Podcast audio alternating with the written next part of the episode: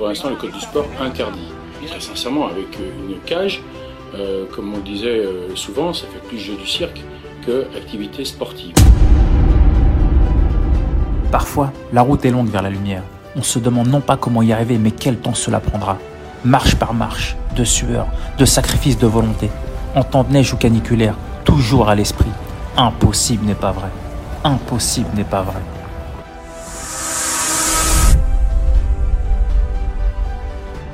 Qui est-ce?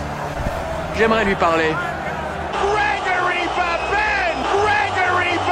Tous les combattants français qui ont brillé en- sur la scène internationale, ils le faisaient en combinant deux vies. En combinant deux vies.